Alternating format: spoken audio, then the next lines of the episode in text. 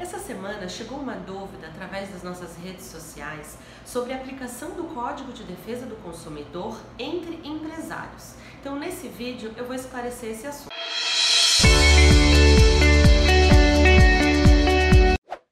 Primeiro, é importante verificar como funciona a relação de consumo entre empresários.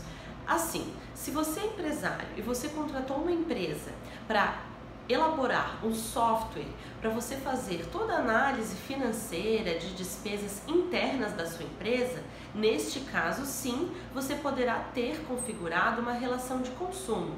Agora, se você contratou esse software para vender para terceiros e utilizar isso é, como venda na sua empresa, neste caso não será aplicado o Código de Defesa do Consumidor.